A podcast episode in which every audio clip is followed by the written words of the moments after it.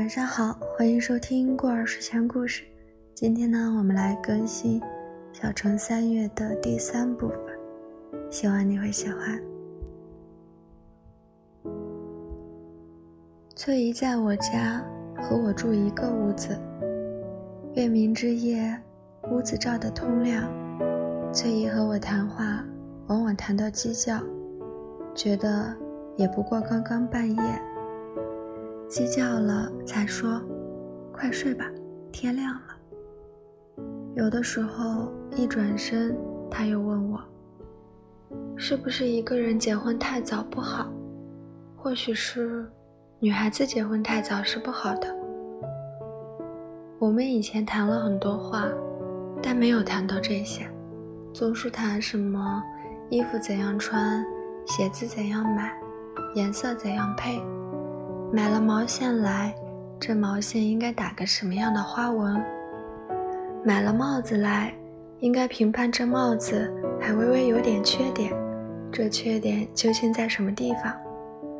虽然说不要紧，或者说一点关系也没有，但批评总是要批评的。有时再谈得远一点，就是表姊表妹之类定了婆家。或是什么亲戚的女儿出嫁了，或是什么耳闻的、听说的，新娘子和新姑爷闹别扭之类。那个时候，我们的县里早就有了洋学堂了，小学好几个，大学没有，只有一个男子中学，往往成为谈论的目标。谈论这个，不单是翠姨，外祖母。姑姑、姐姐之类都愿意讲究这当地中学的学生，因为他们一切洋话，穿着裤子把裤腿卷起来一寸，一张口，Good morning，外国话，他们彼此一说话就哒哒哒，听说这是什么毛子话，而更奇怪的就是他们见了女人不怕羞，这一点大家都批评说是不如从前了。从前的书生一见了女人脸就红。我家算是最开通的了，叔叔和哥哥他们都到北京和哈尔滨那些大地方去读书了，他们开了不少的眼界。回到家里来，大讲他们那里都是男孩子和女孩子同学。这一题目非常的新奇，开初都认为这是造了反。后来，因为叔叔也常和女同学通信，因为叔叔在家庭是有点地位的人，并且父亲从前也加入过国民党，革过命，所以这个家庭都咸与维新起来。因此，在我家里一切都是很随便的，逛公园，正月十五看花灯，都是不分男女一起去，而且我家里设了网球场。一天到晚的打网球，亲戚家的男孩子来了，我们也一起的打。这都不谈，仍然来谈翠姨。翠姨听了很多的故事，关于男学生结婚的事情，就是我们本县里已经有几件事情不幸的了。有的结婚了，从此就不回家了；有的娶来了太太，把太太放在另一间屋子里住着。而且自己却永久地住在书房里。每逢讲到这些故事时，多半别人都是站在女的一面，说那男子都是念书念坏了，一看了那不识字的，又不是女学生之类就生气，觉得处处都不如他，天天总说是婚姻不自由。可是自古至今都是爹许娘配的，偏偏到了今天，都要自由。看吧，这还没有自由呢，就先来了花头故事了。娶了太太的不回家，或是把太太放在另一个屋子里，这些都是念书念坏了的。翠姨听了许多别人的评论，大概她心里边也有些不平，她就问我，不读书是不是很坏的？我自然说是很坏的。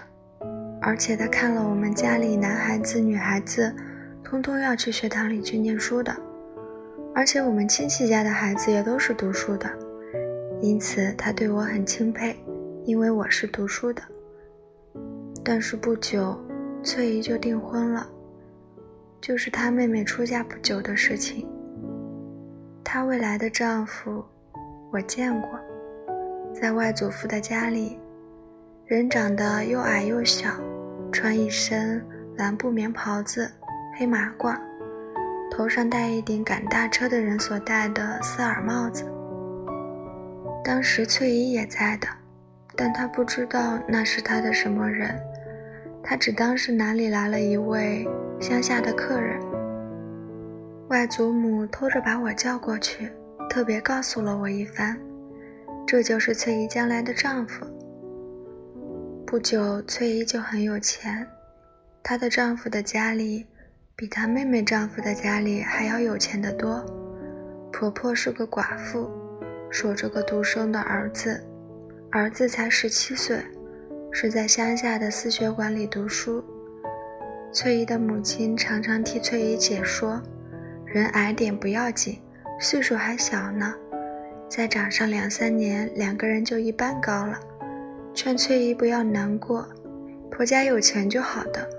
聘礼的钱十多万都交过来了，而且就由外祖母的手亲自交给了翠姨，而且还有别的条件保障着，那就是说三年之内绝对不准娶亲。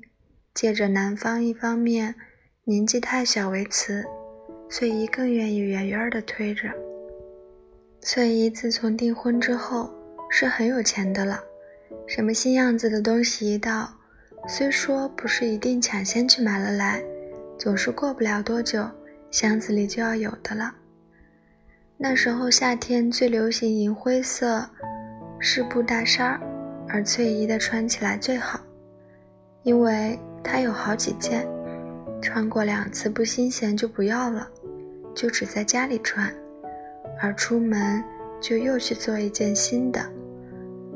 那时候正流行着一种长穗的耳坠子，翠姨就有两对，一对红宝石的，一对绿的，而我的母亲才能有两对，而我才有一对，可见翠姨是顶阔气的了。还有那时候就已经开始流行高跟鞋了，可是，在我们本街上却不大有人穿，只有我的继母早就开始穿。其余就算是翠姨，并不是一定因为我母亲有钱，也不是因为高跟鞋一定贵，只是女人们没有那么摩登的行为，或者说，她们不很容易接受新的思想。翠姨第一天穿起高跟鞋来，走路还很不安定，等到第二天就比较习惯了，到了第三天，就说以后。他就是跑起来也是很平稳的，而且走路的姿态更加可爱了。我们有时也去打网球玩玩，球撞到他脸上的时候，他才用球拍遮了一下，否则他半天也打不到一个球。因为他一上了场，站在白线上就是白线上，站在格子里就是格子里，他根本不动。有的时候，他竟拿着网球拍子。站在一边去看风景去，尤其是大家打完了网球，吃东西的吃东西去了，洗脸的洗脸去了，唯有他一个人站在短篱前面，向着远远的哈尔滨市影痴望着。有一次，我同翠姨一同去做客，我继母的族中娶媳妇儿，他们是八旗人，也就是满人，满人才讲究场面呢。所有的族中的年轻的媳妇都必须要到场，而个个打扮的如花似玉，似乎咱们中国的社会是没有这么繁华的社交的场面的。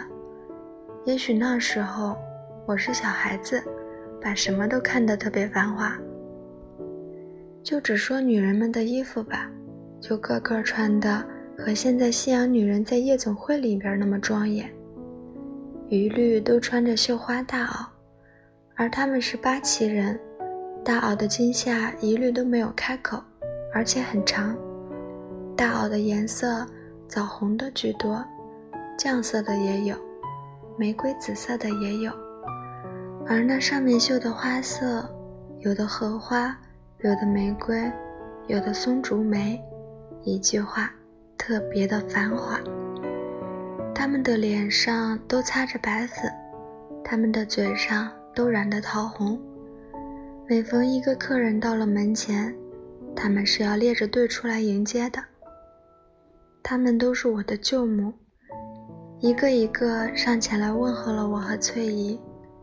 翠姨早就熟识他们的，有的叫表嫂子，有的叫四嫂子，而在我，他们就都是一样的，好像小孩子的时候所玩的用花纸剪的纸人，这个和那个都是一样的，完全没有分别，都是花缎的袍子，都是白白的脸。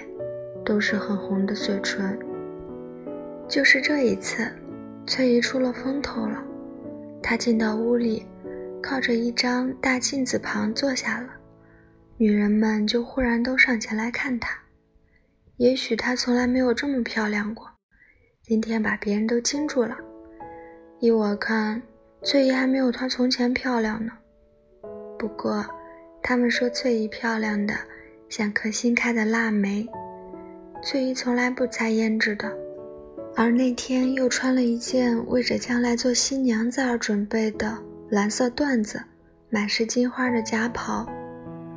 翠姨让他们围着看着，难为情了起来，站起来想要逃掉似的，迈着很勇敢的步子，茫然地往里边的房间里闪开了。谁知那里边就是新房呢，于是许多的嫂嫂们。就哗然的叫着，说：“翠姐姐不要急，明年就是个漂亮的新娘子，现在先试试去。”当天吃饭饮酒的时候，许多客人从别的屋子来，呆呆地望着翠姨。翠姨举着筷子，似乎是在思量着，保持着镇静的态度，用温和的眼光看着他们，仿佛她不晓得。人们专门在看着她似的，但是别的女人们羡慕了翠姨半天了，脸上又都突然的冷落起来，觉得有什么话要说出，又都没有说，然后彼此对望着，笑了一下，吃菜了。